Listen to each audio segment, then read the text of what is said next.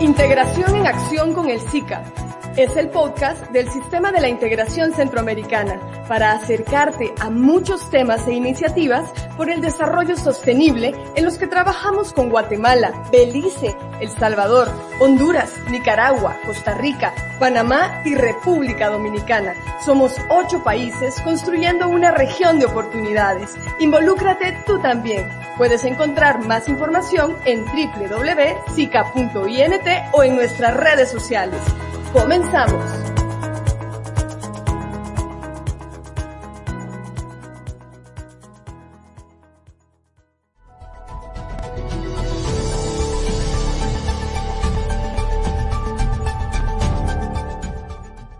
Bienvenidos, bienvenidas a una edición más de este programa Cita al Aire por el desarrollo de la región, en el que vamos a abordar un tema de particular importancia, no solo para conocer cuál ha sido eh, la situación del tema de la educación, de la cultura, de la innovación, del desarrollo científico en medio de la pandemia, sino el trabajo que ya se ha venido haciendo, los retos que tiene la región, los desafíos que hemos superado también y ver hacia el futuro. Tengo el gusto de poder conversar esta tarde, de que estén con nosotros pues el señor Mariano Jabonero, que es el secretario general de la Organización de Estados Iberoamericanos para la Educación, la Ciencia y la Cultura, OEI, que pues lleva más de 70 años casi, ¿no? 70 años trabajando todos estos temas tan importantes. Don Mariano, muy buenas tardes, bienvenido.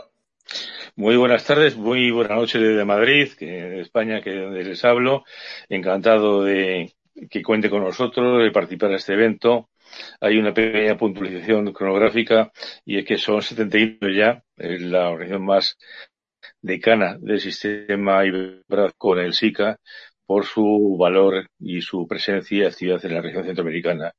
Eh, Olinda, muchísimas gracias. Eh, disponibles para hablar, compartir, dialogar y generar propuestas compartidas.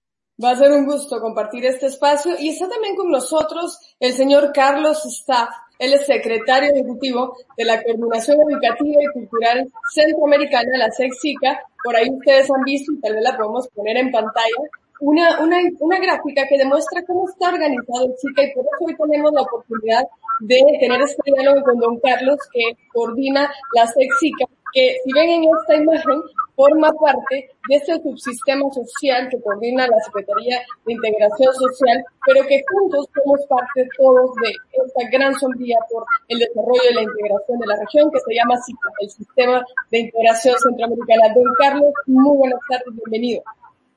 Muy buenas tardes, Olinda. Muchas gracias por esta oportunidad de poner en perspectiva y en comunicación con toda la región del Sistema de Integración de Centroamérica eh, lo que estamos haciendo, lo que hemos avanzado, cómo estamos enfrentando el tema de COVID-19 en el contexto educativo y cultural. Un verdadero placer compartir con usted y con el apreciado amigo don Mariano Jabonero. Un verdadero gusto y es que hemos estado eh, en términos de la pandemia, regularmente la atención se ha centrado más en un primer momento, por supuesto, al ámbito de la salud, luego también al ámbito del riesgo Luego la gente voltea sus ojos a la parte económica y la parte educativa, que está en el corazón, la parte cultural, probablemente no son de las primeras prioridades que están en la mente de la gente, pero sí en las prioridades de los gobiernos. Yo quisiera, don Mariano, que nos comparta un poco, además, vamos a hablar acá de otros movimientos más globales, incluso como esta declaración global que se hizo por la educación en medio de la pandemia. Yo quisiera que nos nos hable un poco de ese escenario general. ¿En, ¿En, qué condiciones estamos cuando hablamos de educación, de cultura en la región? Eh, bien, muchas gracias, Olinda, por la pregunta. Además, es una pregunta muy directa que, que yo creo que es la que genera respuestas directas, que es lo que interesa. Aquí no venimos a teorizar ni a hacer un discurso político académico. Eh, lo que supuso con la pandemia fue el día 11 de marzo se creó una pandemia por parte de la Organización Mundial de la Salud y supuso que eh, hubo que construir una reacción muy rápida frente a la pandemia. Eh, creo que lo más importante fue que justo en ese momento, a ese momento, en el caso de educación, 180 millones de niños, niñas y jóvenes salieron de sus salones de clase, de sus colegios y de sus facultades, universidades y quedaron confinados en casa. Creo que es un fenómeno que es único, único y insólito, no ocurrió nunca en la historia de la región como ocurrió con el caso de cultura. La cultura, todo tipo de centros culturales, ya sean cines, teatros, museos, eh, centros arqueológicos, todo eso se cerró y todo el mundo quedó concluido en casa. Eso es algo, digamos, muy, muy singular. Nos encontramos con un problema grave y, es un problema grave que era, es, es, el segundo problema grave. El primer problema grave que teníamos con la pandemia era combatir eh, en términos de previdencia y de salud había que cuidar la salud y hay que cuidar la salud de la gente. Eso es lo primero y fundamental. Después de eso, son los efectos de la pandemia. Y es que el efecto, digamos, que te ha tenido está teniendo sobre los sistemas sociales es muy fuerte, muy fuerte y muy negativo. Miren ustedes, voy a poner un ejemplo. En la primera semana después de empezar la pandemia, pedimos una investigación a economistas sobre el efecto que podía tener en los niños y los jóvenes de América Latina. Suponía que este tipo de confinamiento supone la pérdida del 15% de aprendizajes de un chico y una chica de la región. Y supone, y supone nada más que cuando sea mayor, sus ingresos salariales van a ser menores, como consecuencia de un proceso formativo que va a ser más débil que otros. Creo que ese es el reto que, hemos tenido y que el efecto de la, del, del COVID-19 ha sido un efecto fundamentalmente y en primer lugar sobre la salud y ahí era el esfuerzo fundamental contener la contaminación, los contagios y los fallecimientos y en segundo lugar paliar los efectos sociales. Tercer lugar, que yo lo repito sistemáticamente y que es muy importante, y es movilizar recursos a favor de la región. Porque al final todo esto va a suponer que la crisis económica que se va a producir va a tener, digamos, dificultades para hacer frente al futuro. Y eso, eso solamente es posible superarlo si hay una movilización de recursos de cooperación y de Fondo Monetario o de la banca multilateral muy importante, que no queda final en puras declaraciones que lo dejen huérfanos una vez más. Mire, muy, muy interesante el contexto que nos empieza a plantear Mariano. Don Carlos, la cultura, la educación en Centroamérica, esta gran tarea que tiene la en medio de la pandemia y antes de ella, ¿qué nos puede decir de, cómo, está cambiando el programa? Porque eh, muchos piensan que decir educación a distancia, la, usar la tecnología, esa es una realidad para todos en la región y probablemente no es así. Bueno, yo creo que si algo podríamos generalizar en términos globales y por supuesto regionales es que la pandemia nos sorprendió a todos. Nos sorprendió en el, en el sentido más literal posible. Eh, pero esto yo creo que nos pone una dimensión interesante, muy, muy, muy a propósito de lo que es la razón de ser el sistema de integración de Centroamérica. Esto nos pone también, nos puesta en la perspectiva de que la, la pandemia se, y, y, como toda crisis se constituye también en una oportunidad. Entonces, en la perspectiva de educación y cultura, yo creo que lo más interesante y los, elementos que podríamos aportar eh, a este momento, a esta, altura del, del desarrollo, es que eh, los países, los ocho países que conforman el sistema de integración de Centroamérica, a través de sus ministros de educación y de cultura, han volcado sus esfuerzos dentro de esa dimensión de la integración, dentro de esa dimensión de la articulación de los ocho países, de las capacidades de cada uno de ellos, para trabajar de manera conjunta, para incorporar al, al, al mandato de los presidentes de la región el componente de cultura y de educación en el, en el, en el plan de contingencia. Entonces yo creo que tal vez eh, en una primera aproximación, Olinda, lo, un detalle importantísimo a resaltar es que esta, esta coyuntura, esta pandemia nos ha, pues, nos ha puesto en perspectiva la importancia y la trascendencia de seguir avanzando en materia de integración y, y de utilizar precisamente la cultura y la educación como brazos, como herramientas articuladoras para ese proceso de integración. Y producto de ello, pues, es eh, el trabajo que venimos haciendo. Hubo en el mes de abril eh, reuniones extraordinarias de tanto los ministros de Educación como los ministros de Cultura y se nos ha dado directrices muy puntuales en las cuales venimos trabajando con equipos interministeriales, con equipos de, de miembros, equipo técnico de los, eh, de los diferentes ministerios de educación de la región y hay una dinámica muy alta, una dinámica muy alta desde desde esta fecha, desde 16 y 20 de abril en adelante, eh, con estos equipos que están efectivamente delineando y construyendo los mandatos eh, establecidos tanto por los ministros de Cultura como por los ministros de Educación. Yo creo que esa es una, una, una primera aproximación que yo podría decir y eh, que podría poner en, en la perspectiva eh, más interesante de lo que es, ha representado eh, el lado positivo de una situación que eh, no, no nos esperábamos, que no estábamos preparados para ella, pero que, insisto, creo que hay la posibilidad y la oportunidad de ponerle, de ponerle el signo de, positivo y trabajar en esa dirección para, a través de la coyuntura, a través del momento, consolidar eh, esta integración y fortalecer y encontrar en esa integración de los ocho países los mecanismos para afrontar los retos y desafíos tanto en materia de educación como en materia de cultura. Y es que efectivamente, don Carlos, como menciona, el tema de educación, de cultura, no es de menor importancia y se ha estado también complementando en los esfuerzos del plan de contingencia regional del SICA, pero a mí me gustaría que pudiéramos poner a quienes nos acompañan, a quienes, por cierto, enviamos un saludo muy cordial, quienes están a través de YouTube, a través de las plataformas de Facebook, en Twitter, en todos los espacios. Gracias por acompañarnos y por interesarse por lo que sucede en esta región, en la región centroamericana. ¿Cuál, cuál es la perspectiva que podemos poner en contexto el tema de educación, porque tendemos a, olvidar de dónde venimos o lo que hemos alcanzado. ¿Cuál es la realidad de la región en cuanto a los últimos 10 años, si podemos hacer una comparación, en los últimos 20 años? ¿Qué es lo que hemos alcanzado principalmente en materia educativa? Luego vamos a hablar de la política educativa y cultural centroamericana en el marco del, del SICA que realizó la SEC, pero me gustaría que pudiéramos poner un poco más en contexto. ¿Cuál es nuestra realidad? ¿Hemos avanzado en los últimos 20 años? ¿Cuáles han sido esos avances más significativos? Porque entonces podemos delinear y ver mejor nuestros eh, desafíos hacia el futuro. Fíjese, y, aquí hay un reto que hemos eh. planteado desde hace mucho tiempo eh, la, la UNESCO, y es que ¿qué entendemos por educación? ¿Cómo dimensionamos educación? Y se plantea así con mucha claridad, con mucha certeza, que tenemos que repensar y, que y, para ello replantearnos lo que es educación. Entonces, hago esta primera introducción por el hecho de que eh, cuando hablamos de resultados, eh, tenemos que tener presente que el tema educativo tiene una dinámica muy alta y que, y que por tanto lo que vislumbramos en un momento X, lo que identificamos como reto en un momento determinado, eh, al, al, cabo de, de, una generación o, o, en menos tiempo, estos retos han sido, han sido, de, de, han sido transformados. Pero yo diría que en términos concretos, eh, en educación se ha venido avanzando. Los, dos los dos grandes lineamientos o los grandes indicadores en educación que siempre son el referente es el tema de cobertura y el tema de calidad.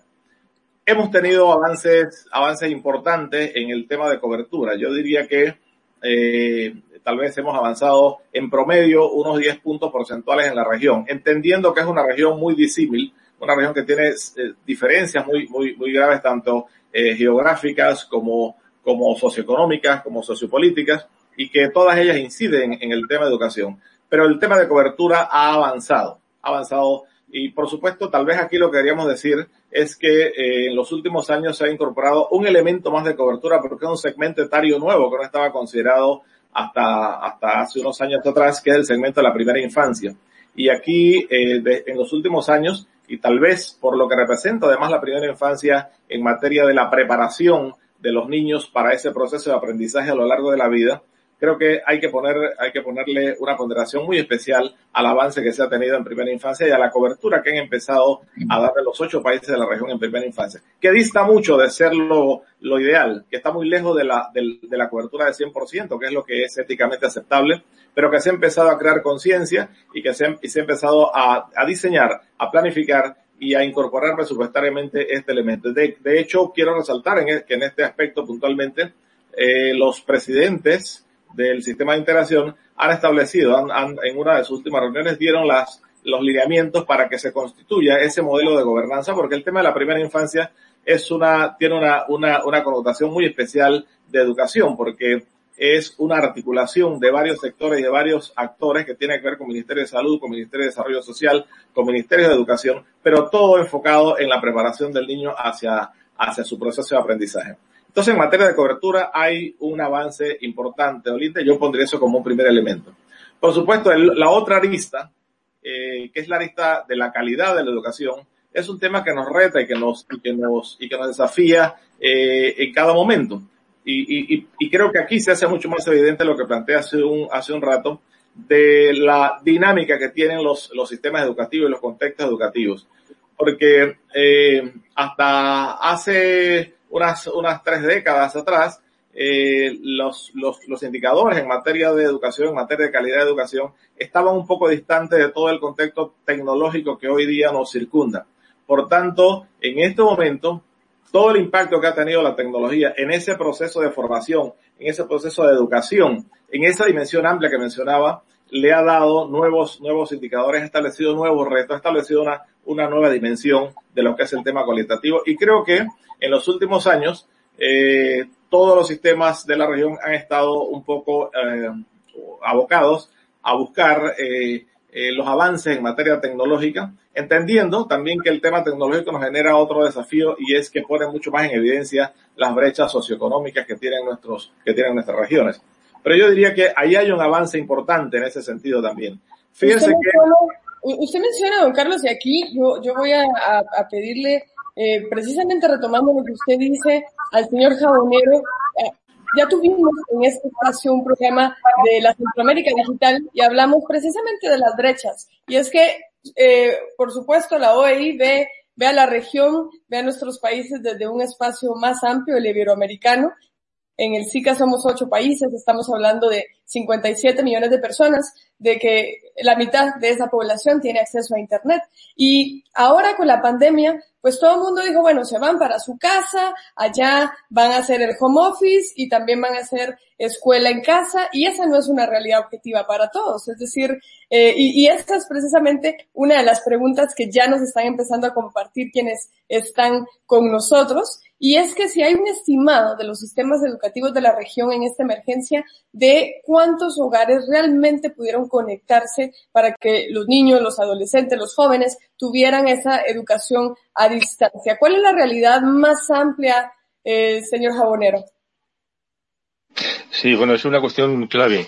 Eh, Carlos Estafa ha comentado, ha hablado de, la preocupación que ha habido en los últimos años por la cobertura y es la preocupación por el acceso y cobertura, que los niños y las niñas vayan a la escuela y que todos, todos vayan a la escuela.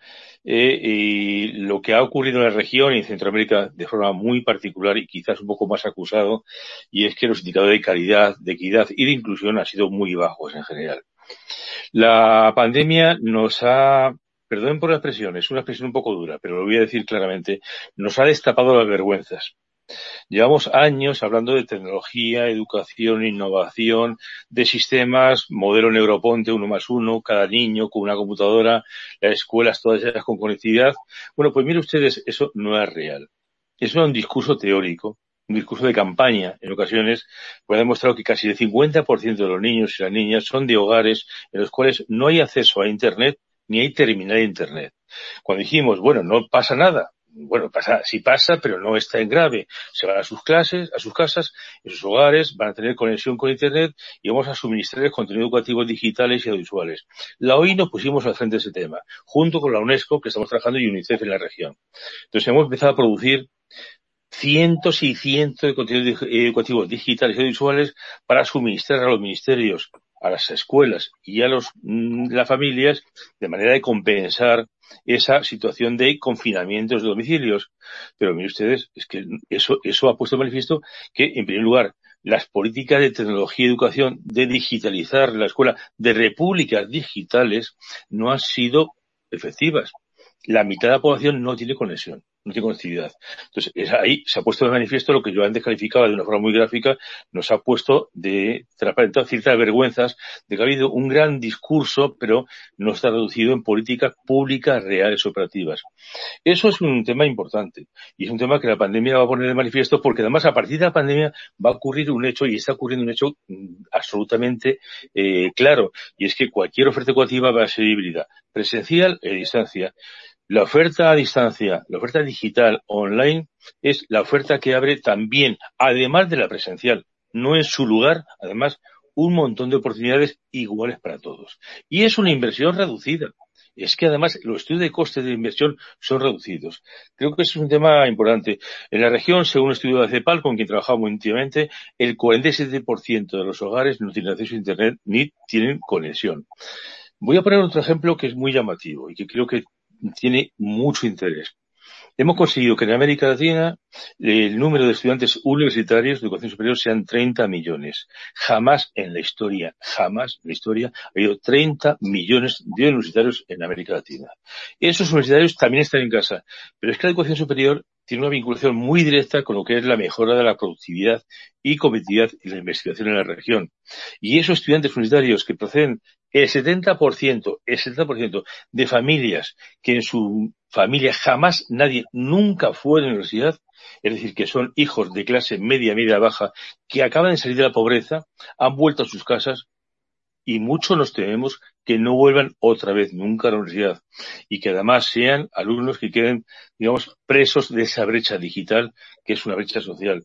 Creo que es un tema importante, pero además es un tema que es que llevamos hablando de tema de tecnología y educación 30 años en la región, 30 años. Y hoy ocurre una pandemia y nos destapa una realidad en la cual eh, millones y millones de niños y niñas y jóvenes no tienen ningún acceso a la universidad. Mire usted, de hoy hemos tenido que en algunos países, y países de la región centroamericana, rápidamente con los ministerios ponernos a financiar la producción de cartillas, de cartillas físicas en papel, para llegar a niños y niñas de escuelas y de familias que no tienen ningún acceso para intentar compensar esa, ese confinamiento que les priva de oportunidad de educación. Yo creo que es una cuestión que tenemos que empezar a plantear prioridades muy concretas y hablar de políticas públicas reales y que además que son, digamos, factibles. Eh, pongo, por ejemplo, la región. Me consta que la ministra de, de Salvador está muy interesada, muy preocupada por ese tema. También nos consta que en el caso de Honduras, también en Panamá muy fuertemente, con el cual hay un gran proyecto en este momento de medidas de salida del COVID, pero creo que estamos en una sociedad, en unas repúblicas digitales. Y es una palabra muy bonita, eso, república digital. Eh, es muy bonita, es muy de futuro y tenemos que apostar por ella, pero además para todos, para todos, no es una parte solamente. Claro, y es que precisamente con las diferencias que existen, las asimetrías que hay entre cada uno de los países miembros del SICA, usted mencionaba varios, yo recuerdo que estuvimos participando también en una actividad que organizó Nicaragua, precisamente para retomar, para profundizar en el valor de algo que ellos ya hacen, que es la televisión educativa, porque todo el mundo estaba hablando del Internet, de váyase a su casa, de haga escuela en casa, y la estructura no lo permitía porque no todas las familias tenían eh, acceso a Internet, como estamos diciendo, pero la televisión educativa resultaba ser una salida interesante. Don Carlos, esto de la política educativa y cultural, estamos hablando de políticas públicas y qué importante destacar que en el marco del SICA hay esfuerzos que se han constituido en políticas públicas. Esta política educativa y cultural centroamericana, cuéntenos un poquito más de ella, ¿de qué va? si me permites hacer una, una y, luego respondo a su pregunta, para hacer un, un referente a lo que Mariana ha planteado con mucha precisión. Y, y porque lo veo muy de la mano con lo que yo planteé inicialmente de la necesidad de reenfocar el tema de educación y cómo conceptualizamos, cómo pensamos educación. Porque fíjese que el tema de la, el tema de la tecnología hay que ponerle dos dimensiones. La tecnología per se como tal, en con toda su amplitud, con toda su potencialidad y la tecnología enfocada en educación creo que la articulación que falta que Mariano puntualiza muy bien, que dice que ha desnudado las carencias de los sistemas, es que no hemos hecho ese puente, no hemos establecido esa articulación. Creo, creo que hemos tenido la tecnología durante mucho tiempo y hemos estado hablando y, teorizando sobre este particular, pero no se ha hecho esa articulación que implica, implica un, un, tal vez tres cosas fundamentales. Eh, la planificación, la organización de toda la actividad educativa, teniendo como fundamento y como plataforma el tema tecnológico. Pero eso tiene que ver también, y fíjese que el, el tema de la crisis lo ha hecho mucho más evidente, la necesidad de que en esa articulación hayan, se incorporen otros actores, se incorpore la familia, porque eh, esta crisis ha demostrado que en los, en los segmentos donde ha podido o donde ha tenido impacto la tecnología eh, en la educación, también ha requerido de una participación y de una, y de, y de, una articulación, de una capacitación probablemente a futuro de los padres de familia. Entonces, ahí hay un elemento que hay que articular en esta dimensión, además de la planificación que ya mencionó.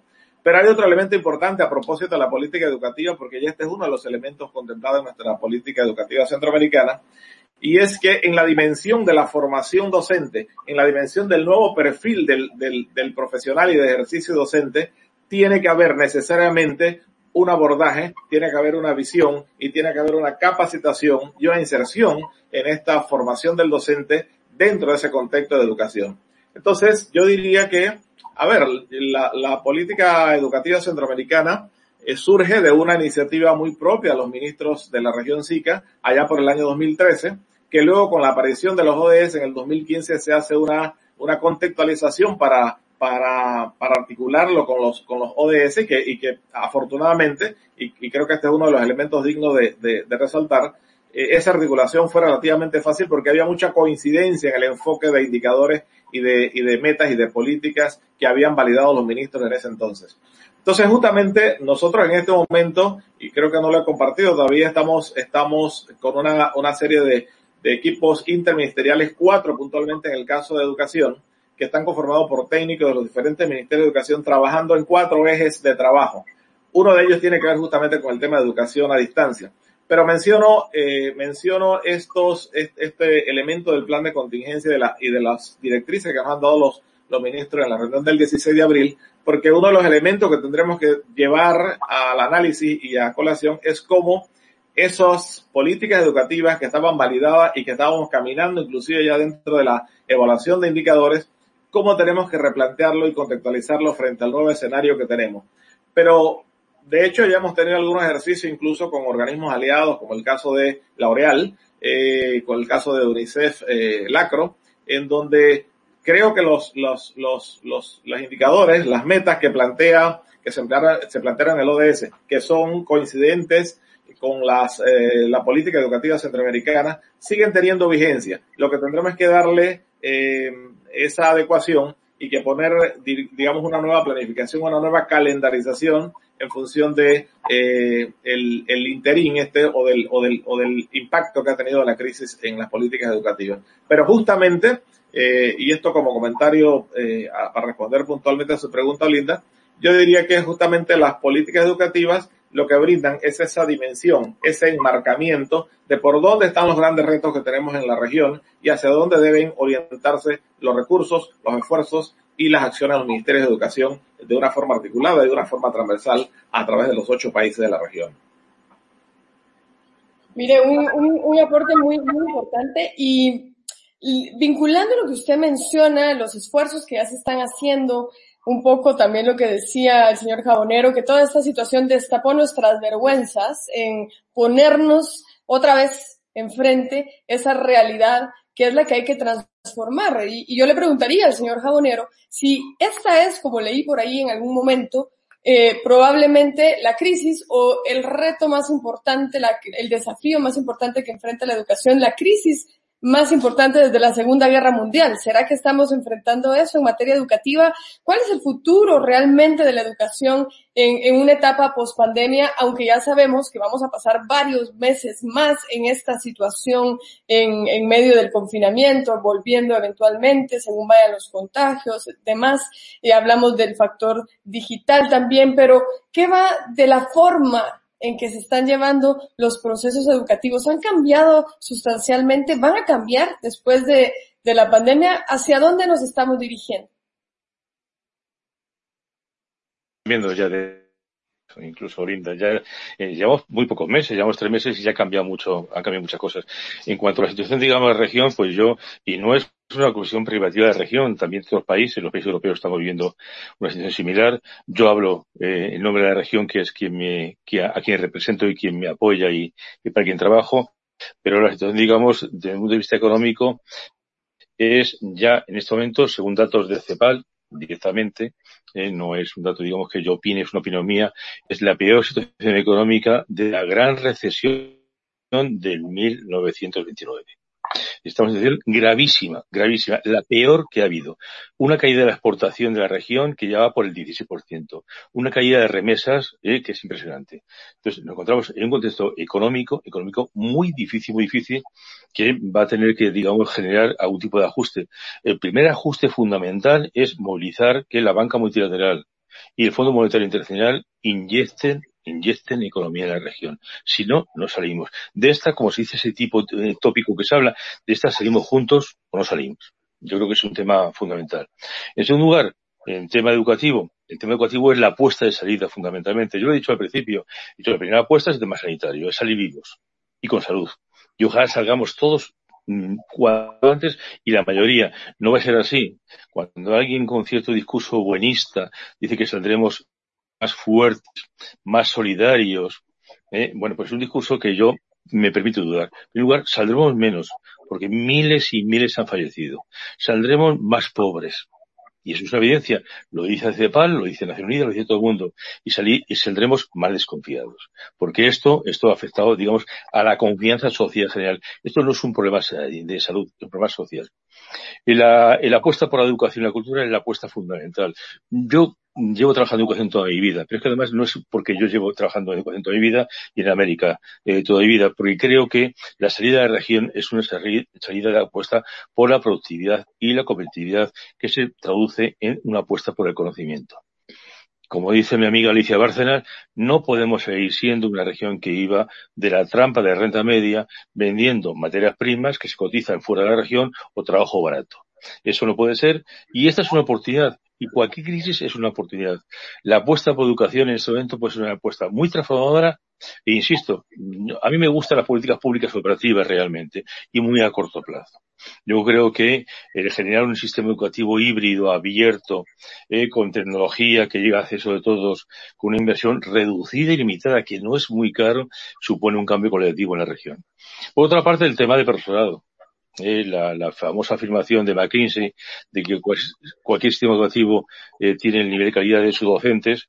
En el caso del profesorado, en la región, en los últimos años, se han contratado a millones de docentes para que rápidamente diesen cobertura a, eh, alumnos que llegaban a las escuelas.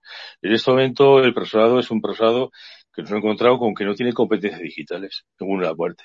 Y es una competencia digital que son sencillas. Mire, les pongo un ejemplo. Eh, en los primeros días de la pandemia, la hoy sacamos una convocatoria de 800 becas para que docentes, docentes de la región pudiesen, digamos, adquirir competencias para virtualizar sus actividades educativas presenciales. 800 becas. No, 180 becas, perdón, 180 becas y recibimos 2.000 peticiones hemos ampliar a cerca de mil becas. Con lo cual, la demanda del docente es tremenda. No saben, no saben utilizar, digamos, o trabajar en entornos virtuales de aprendizaje. Pero no confundamos también ahí, porque a veces confundimos términos.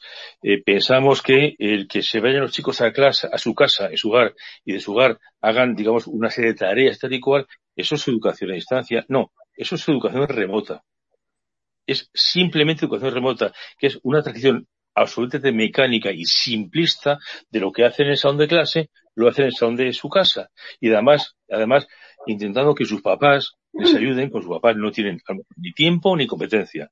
Tengo que pasar a un modelo realmente de educación a distancia que es más complejo que todo esto. E insisto, es que todo esto es posible.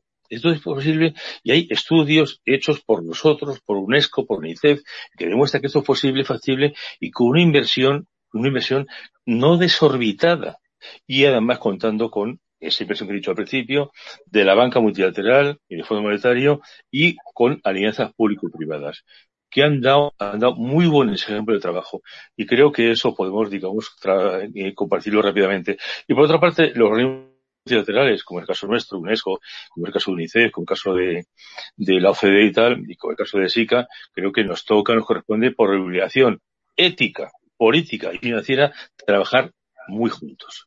Yo creo que es un tema, es un momento en el cual nos tenemos que estar sí o sí y además llevamos muy pocos meses y se está demostrando que lo estamos haciendo, que lo estamos haciendo ya. Esta actividad es ejemplo de ello. Esto es ejemplo de ello.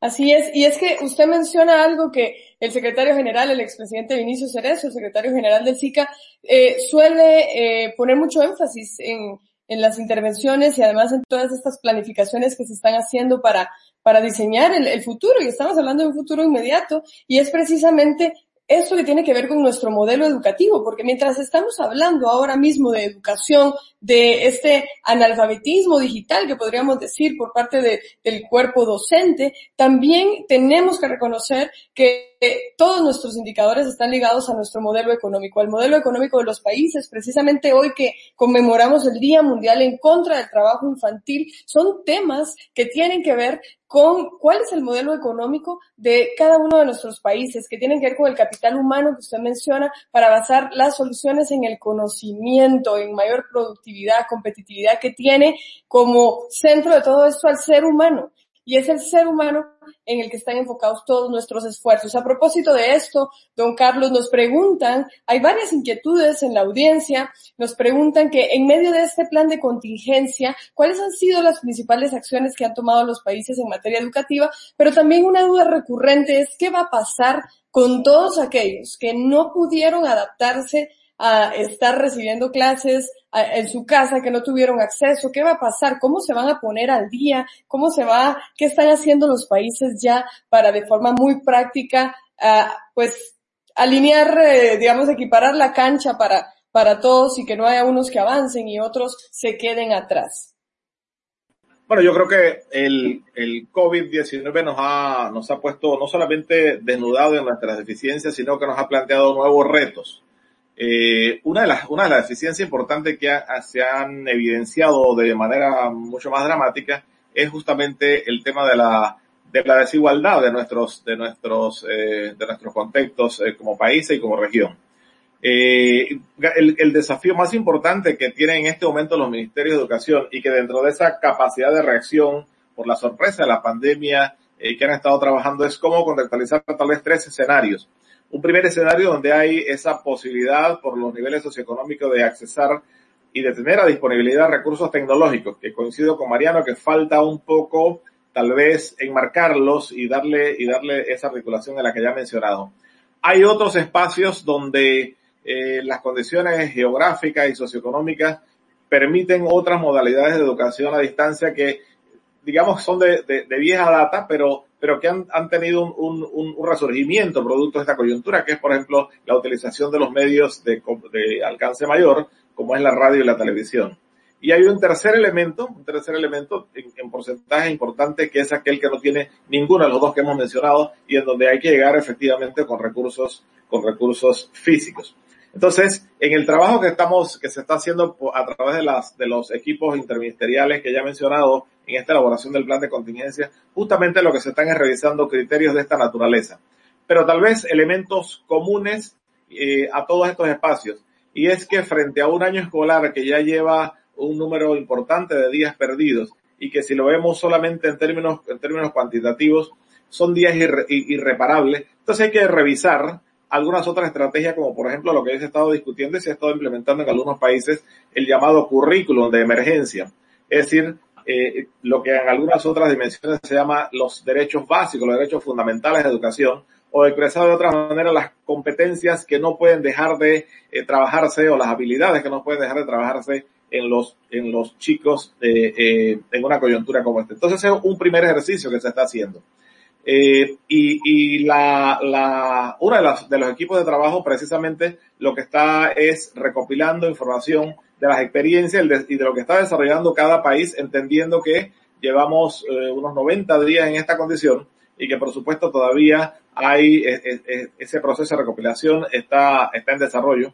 Pero la idea es justamente hacer un inventario de esta recopilación para ver qué se puede articular, qué se puede intercambiar y para tener justamente ese inventario, porque como decía, frente a una coyuntura para la que no estábamos preparados, todo lo que se está generando en este momento en materia de educación y en los ministerios de educación es producto de la creatividad y producto de las condiciones y de los recursos que se tengan eh, en ese sentido.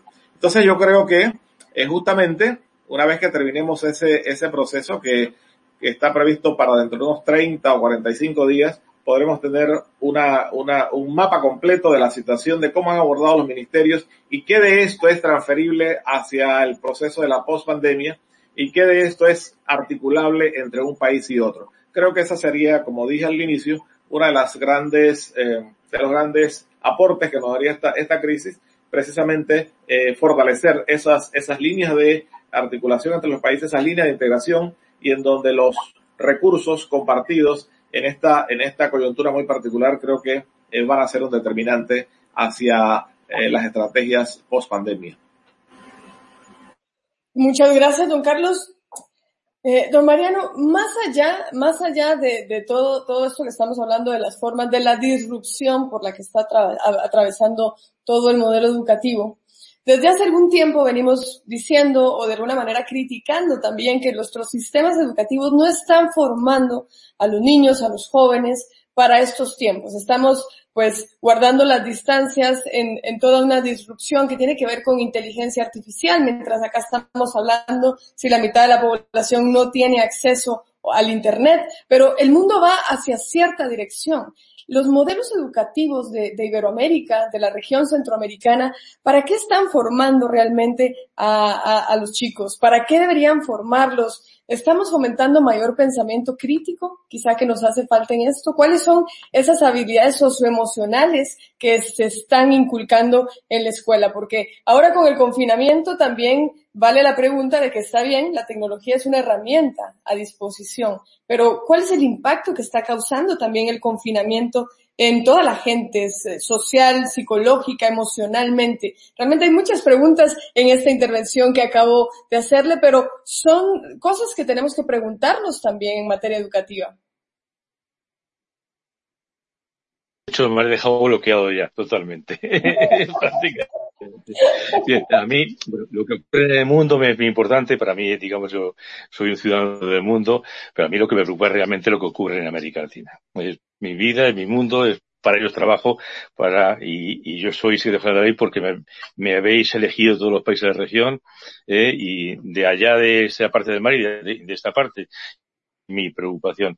Vamos a ver, yo hay una cuestión que creo que es importante. Es que los sistemas educativos de esta región son sistemas educativos que carecen de equidad, como he dicho antes, de equidad y de, y de inclusión, eh, pero que sí todavía siendo sistemas educativos que en buena parte, por una parte son duales, hay un sistema educativo público y otro privado, eh, que no son lo mismo, eh, una parte del sistema de cada país, pero no son lo mismo, y todos sabemos que no son lo mismo, perfectamente. Y por otra parte, siguen todavía pensando que educar es transmitir lo que ocurrió en el pasado y no pensar que va a ocurrir en el futuro. A mí me gusta en algunas conferencias que doy por ahí, cuando me preguntan, por un ejemplo muy gráfico. Y me va a permitir el ejemplo, que es una metáfora. Si yo ahora mismo aparezco en un colegio de Guatemala, en una clase de niños de 8 o 10 años, y le digo que el Comité Olímpico de Guatemala, o de Honduras, o de El Salvador, o de Panamá, les ha elegido para que representen su país en las Olimpiadas de, dentro de, de 15 años los niños ya estarían felices, todos ellos corriendo, tal y cual, qué bien, qué bien. Bueno, ustedes van a ir con la bandera del país en las Olimpiadas que haya dentro de unos cuantos años en Tokio, Londres o donde sea. Entonces los niños empezarían a decir, bueno, y, yo quiero competir, yo en natación, yo en, en boxeo, yo en ciclismo, yo en atletismo, tal y cual. Y el maestro les diría, no, ustedes no saben en qué van a competir, no lo saben. ¿eh? No saben, lo van a saber un año antes de la Olimpiada. Usted tiene que adquirir unas competencias básicas, que son flexibilidad, resistencia, capacidad de adaptación, y al final después la destreza concreta será un año antes. Eso ocurre con las competencias nuevas. Competencias en las cuales estamos formando a chicos y chicas para puestos de trabajo que no sabemos, nadie sabe ni adivina cuáles serán en el futuro. Creo que ese es el punto crítico. ¿Y qué son las competencias? Pues muy sencillo, lo sabemos todos, está más que demostrado. Competencias comunicativas, que se comuniquen bien, que escriban bien, que escriban además en su lengua otra lengua franca, el inglés, en caso de la región el portugués también, básicamente. Además de eso, competencias digitales, que se a manejarse en entornos digitales. Además de competencias socioemocionales, que sean proactivos, participativos, respetuosos. Además de eso, competencias ciudadanas, que sean buenos ciudadanos, buenos ciudadanos iberoamericanos. Los iberoamericanos somos unos ciudadanos particulares, somos de nuestra región. Además de eso, pues hay competencias, digamos, de habilidades básicas. Eso es lo que tenemos que trabajar fundamentalmente y no inflar los currículos con currículos enciclopédicos, que todavía seguimos con ellos. No puede ser, hay que parar eso. En las teorías constructivistas muy de moda en los años 90, 80, 90 se decía que los aprendizajes para los chicos y las chicas en el colegio tienen que ser de tres tipos. Tienen que ser relevantes, significativos y socialmente válidos. Creo que aquello es una teoría psicopedagógica de otro tiempo, pero no, no, no pierde validez todo esto. Y pensando, y pensando al final ya en términos más políticos, de que somos una región que tiene un problema de falta de productividad y competitividad muy importante. Ese es nuestro futuro. Mire, Olinda, yo sí estoy orgulloso de haber hecho algo en la OI en un año. Eh, una de ellas cosas es haber creado el Instituto Iberoamericano de Educación y Productividad. Gracias que he encontrado unos socios, que son Enrique Iglesias, Erika García, Susana Malcorra, Alicia Bárcena, que conmigo me han acompañado y son el Consejo Rector del Instituto, pensando, trabajando la educación para mejorar la competitividad y producción de nuestra región, que viene a través de esas competencias básicas. Es, yo creo que ese es el planteamiento que tenemos que pelear fuertemente por él y dejar de currículos enciclopédicos eh, que explican el pasado pero no piensan en el futuro. Eh, yo creo que en eso coinciden cualquier papá y mamá cualquier ministro o ministra y coincidimos todos. La cuestión es que lo vayamos concretando. El motivo de la pandemia es un momento muy oportuno para decir hasta aquí hemos llegado. Hasta aquí hemos llegado y aquí ahora mismo eh, tenemos que trabajar de otra forma diferente con nuestros alumnos.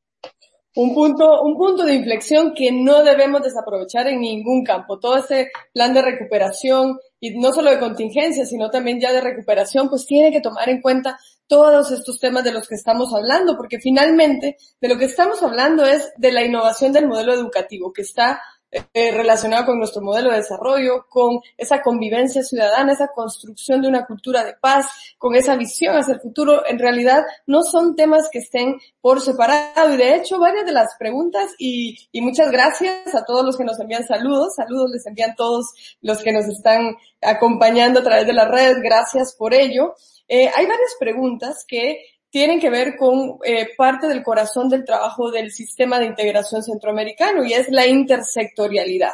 Y nos preguntan si en todo esto se ha determinado eh, poder contemplar la educación emprendedora como una alternativa de inserción económica de los estudiantes posterior a la finalización de su ciclo educativo. Y aquí yo quiero traer a colación y de verdad les invito a que vayan a buscar los programas de SICA al aire porque de verdad están muy buenos porque hemos abordado cada uno de estos temas a profundidad, porque aquí yo estoy mencionando esto porque en el programa que hicimos con Sempromipe, y esto tiene que ver con don Carlos Staff, que está aquí en representación de la SEC también, porque ya se ha estado trabajando para que en la currícula de los estudiantes vayan todos estos conceptos que tienen que ver con emprendimiento, que tienen que ver con innovación, que tienen que ver con eh, cómo irlos preparando para esa cultura emprendedora que tenemos en esta región centroamericana. Pero yo quiero preguntarle, don Carlos, y quiero comprometer a ambos, en realidad, en todos estos esfuerzos, tuvimos hace muy poco un conversatorio en torno a los afrodescendientes en Centroamérica, el 18% de la población en el marco del SICA. Y yo quiero comprometerles a que en ese seguir trabajando en conjunto podamos ir diseñando muchísimos más materiales con pertinencia lingüística, con pertinencia para que estas poblaciones vulnerables, pues efectivamente, como dice el Popol Vuh, no se queden atrás, que todos se levanten y que nadie se quede atrás. Así que, don Carlos, yo le voy a, a dar ahora el uso de la palabra también para ver cómo podemos hacer frente a estos desafíos de una mayor inclusión de las poblaciones vulnerables, de los pueblos afrodescendientes y de los pueblos originarios en los sistemas educativos de nuestros países. Tenemos materiales, ya hay materiales a disposición de los profesores, están en línea. Cuéntenos usted un poco más, don Carlos. Bueno, yo, yo diría tal vez tres comentarios muy puntuales en relación con esto. Primero, traer un poco lo que planteaba Mariano en relación a eh, cuál es el modelo de educación hoy día. Eh, él, él, plantea exactamente cuáles son esas competencias y yo pensaría que un elemento importante que recoge todas ellas es que eh, tengan un nivel de pertinencia y la pertinencia tiene que ver justamente también con adecuarse y con articular el contexto eh, cultural de cada uno de los, de los países, eh, de cada una de las regiones. Entonces me parece que este elemento cultural es, es, determinante eh, considerarlo dentro de los modelos de educación. Fíjense que aquí surge otro tema interesante y es el concepto de descentralizar un poco los, los modelos educativos. esto que Mariano mencionaba de los currículums, cómo llevarlo y cómo, cómo permitirle a los espacios geográficos, a los gobiernos locales que tengan alguna incidencia dentro de esta formación.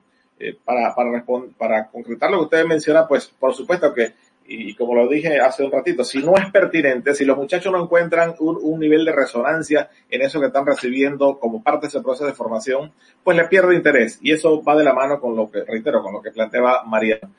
Pero yo pensaría, fíjese, el otro elemento que quiero, que quiero mencionar es que eh, justamente nosotros en la última reunión, el último consejo eh, presencial que tuvimos en San Salvador allá por el mes de octubre del año pasado, una de las líneas en las que trabajamos fue en cómo articular eh, los componentes de educación y cultura, los, los conceptos de educación y cultura, los ministerios de educación y cultura, las iniciativas de educación y cultura eh, en esta, en este trabajo de esa formación de la, de la, de las generaciones del futuro. Fíjese que eh, eh, cuando hablamos de lo, que, lo que Mariano denominaba un, un currículo enciclopedista, yo creo que hay que, hay que darle, prestarle mucha atención a esto porque efectivamente eso está dentro de la dimensión de este repensar de la educación, de esto de hacer pertinente la educación, de esto de que la educación en efecto sea un instrumento y una polea para dos cosas importantes. Una para seguir aprendiendo a lo largo de la vida y otra para poderse articular, para poderse insertar de manera productiva y competitiva en la sociedad. Y eso tiene que ver con elementos culturales y también con elementos de productividad, con elementos de, eh, con elementos de emprendedurismo. Entonces, yo, yo diría que justamente dentro de esa visión, eh, hay un trabajo que se está desarrollando en este momento y que la UNESCO nos está apoyando. Estamos desarrollando una, una, una propuesta conceptual para operativizarla luego en los, en las, en, la, en, el, en el quehacer de los temas educativos de todos los países de la región, entendiendo que los, los, los espacios de desarrollo serán las escuelas, los estudiantes, pero que los aportes tienen que venir también desde los actores y los protagonistas culturales. Y aquí nada más para cerrar esto, quiero traer una, una idea, eh, pegarla con esto que estoy mencionando, y es que en esta dimensión de lo que, de lo que la preocupación que planteaba Mariano, creo que una cosa muy importante que tenemos que dejar en evidencia frente a ese mundo tan competitivo y tan demandante para esa formación de la generación que está en nuestras aulas, es que el tema educativo tiene que convocar, tiene que concitar y tiene que comprometer a mayor número de actores. En esta primera línea, pues comprometer los ministerios de educación, los ministerios de cultura, pero también en esa dimensión del emprendedurismo, en esa dimensión de la productividad, en esa dimensión de la, pertinencia cultural, creo que compete dentro de esa nueva dimensión, dentro de esa nueva visión de, del quehacer educativo, incorporar y darle participación protagónica a estos elementos sociales que van a ser determinantes en esa formación del ciudadano del futuro. Bueno, pues estamos hablando sí de esos desafíos que, que, que, enfrentamos. Vamos a, ya el tiempo se nos ha ido de las manos, se nos ha ido de las manos y nos hace falta tanto hablar de cultura, otro tema tan importante, ese cemento de, de, de nuestros pueblos que va además tan vinculado al tema de la educación. Vamos, vamos a, a, tener que ir cerrando, vamos a, a dejar un mensaje eh, de cierre, vamos a pedirle al señor Jabonero que eh, en esta vinculación que se hace de educación y cultura, vislumbrar el, gran potencial que tiene esta región, que tiene, que tiene Iberoamérica, que tiene la región centroamericana para poder salir adelante y que efectivamente esta crisis eh, nos permita, si bien es cierto que probablemente tenemos que volver a, a seguir construyendo confianza porque eh, por lo menos en la región centroamericana, la construcción de confianza es un proceso en constante construcción. Salimos de unas guerras cruentas, estamos en un periodo todavía, podríamos decir, del posconflicto. Hay mucha confianza que construir en todos los niveles y en todos los aspectos. Pero la educación y la cultura, ¿cómo podemos aprovecharlas muchísimo más para este periodo de recuperación que nos da la oportunidad, pues, la pandemia de COVID-19? Eh, pues muchas gracias, Olinda. Yo creo que es una cuestión que me permite una referencia casi personal y es que es una región con la cual yo tengo un cariño especial. Eh, muchos lo saben, pero yo llegué a trabajar en El Salvador, eh, un país centroamericano, en el año 1991, un día 8 de enero. Y, viví la historia y viví la historia y participé en un proceso político que ha sido un proceso político muy complejo y del cual la región ha ido avanzando poco a poco. La primera, el segundo mensaje mío es que creo que eh, desde la OI con, con SICA cuenten con ese tipo de actitud de trabajo compartido que va a ser seguramente valorado y reconocido por parte de la, de la región. Y en el tema de vinculación con, con el tema de cultura, les cuento lo siguiente. La OI se creó hace 71 años y tiene tres áreas de actuación, que son educación, ciencia y cultura. La cultura era un una poco, digamos, el patito feo de la, de la película, y perdón por la expresión. Era, digamos, una área de actividad que era mm, reducida, reducida. Es el área de actividad que más está creciendo en la cooperación de la OI de forma muy significativa y que está creciendo por dos o tres motivos. Un motivo porque somos una región muy rica culturalmente. Somos una gran, una gran región cultural.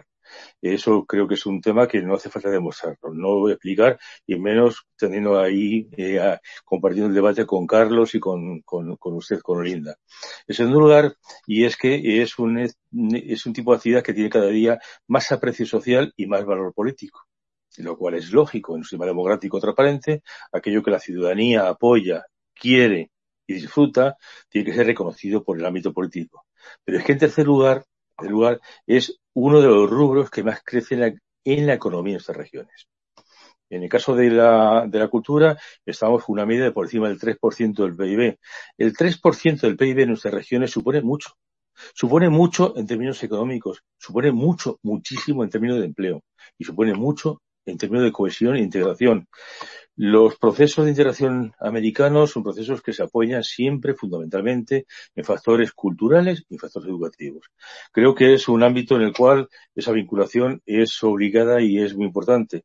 Y además, además tiene que ver con la economía real de la región y con nuestra capacidad de ser competitivos, vuelvo otra vez al argumento, y productivos de carrera exterior. Entonces, para nosotros, lo he dicho hace un momento, es el área, el área de cultura, que en últimos tiempos está creciendo de una forma más significativa por proyectos culturales, rutas culturales, dinero cultural, por ejemplo, el tema de todo lo que se llama en algunos países la economía naranja, eh, todo lo que supone, digamos, derecho de propiedad intelectual. Somos países que producimos mucha cultura que es fruto frecuentemente, y lo voy a decir en términos muy duros pero reales, del expolio y de apropiación, al cual al final sus creadores no disfrutan de ella, ni sus destinatarios, que son nuestros ciudadanos, disfrutan de ella. Todo esto creo que tiene que ver mucho con ese futuro de una economía distinta, distinta en la cual eh, lo que es cultura, conocimiento es nuestro futuro. Creo que la apuesta viene por esa parte y creo que si podemos, si trabajamos juntos, le vamos a dar el valor que, merece y el valor que representa para nuestras comunidades. Muchísimas gracias a ambos por estar en este programa en SICA al aire para el desarrollo, por el desarrollo de la región, un tema muy importante. Hemos abordado aspectos fundamentales, no solo del análisis de qué es lo que está pasando en materia educativa y cultural en medio de la pandemia, sino aún más importante, viendo hacia el futuro inmediato, hacia el futuro de los desafíos que tenemos que eh, superar, de ese modelo educativo que es está en una disrupción absoluta y que tiene que ver también con nuestro modelo de desarrollo y de lo que va a hacer de esta región en el corto y en el mediano y también en el largo plazo. Las decisiones políticas que hoy se tomen van a ser determinantes para lo que vamos a tener como región. Yo quiero agradecerles a ambos, no solo por estar en SICA al aire, sino por su trabajo de toda una vida en pro de la educación, de la cultura, del desarrollo de nuestros pueblos. Creo que lo único que podemos hacer siempre es sumar y multiplicar. Son las únicas dos operaciones matemáticas que debemos permitirnos y eso es lo que vamos a seguir haciendo tanto desde la Secretaría General del Sistema de Integración Centroamericana, la SEXICA, OEI y con todos los amigos que estamos trabajando desde diversos espacios para que esta región pueda tener una mejor realidad, valorando lo que hemos alcanzado y hasta dónde hemos llegado. Muchísimas gracias al secretario general del espacio OEI de la Organización de Estados Iberoamericanos. Muchísimas gracias, sobre todo por el trabajo en educación y cultura. Don Carlos Staff, secretario ejecutivo de la Coordinadora Educativa y Cultural eh, Sexica en el espacio del Sistema de la Integración Centroamericana. Muchas gracias a todos ustedes. Les invitamos a que nos sigan en las redes sociales. Allí tienen ustedes toda la información de todos estos webinars, de estos programas, de los esfuerzos que estamos haciendo en todos los espacios sectoriales, turismo, educación, en la parte de emprendimiento, de seguridad, de la inclusión de poblaciones vulnerables, etcétera, etcétera. Hay muchos temas que van a encontrar ahí ustedes para verlos a mayor profundidad y también los encuentran en el espacio de SICA al aire, hay mucha información y estamos convencidos que aquí nadie se salva solo y que solo juntos vamos a salir adelante. Nos vemos entonces en una próxima oportunidad en SICA al aire. Hasta entonces.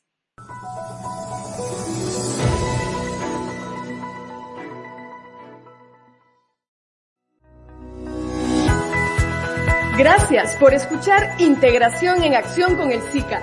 Síguenos para conocer más sobre el trabajo del Sistema de la Integración Centroamericana. Descubrirás que la integración ya es parte de tu vida y que juntos podemos hacer más y ser más fuertes. Piensa regional, involúcrate y construyamos juntos una región de oportunidades. Te esperamos aquí en un próximo episodio de Integración en Acción con el SICA.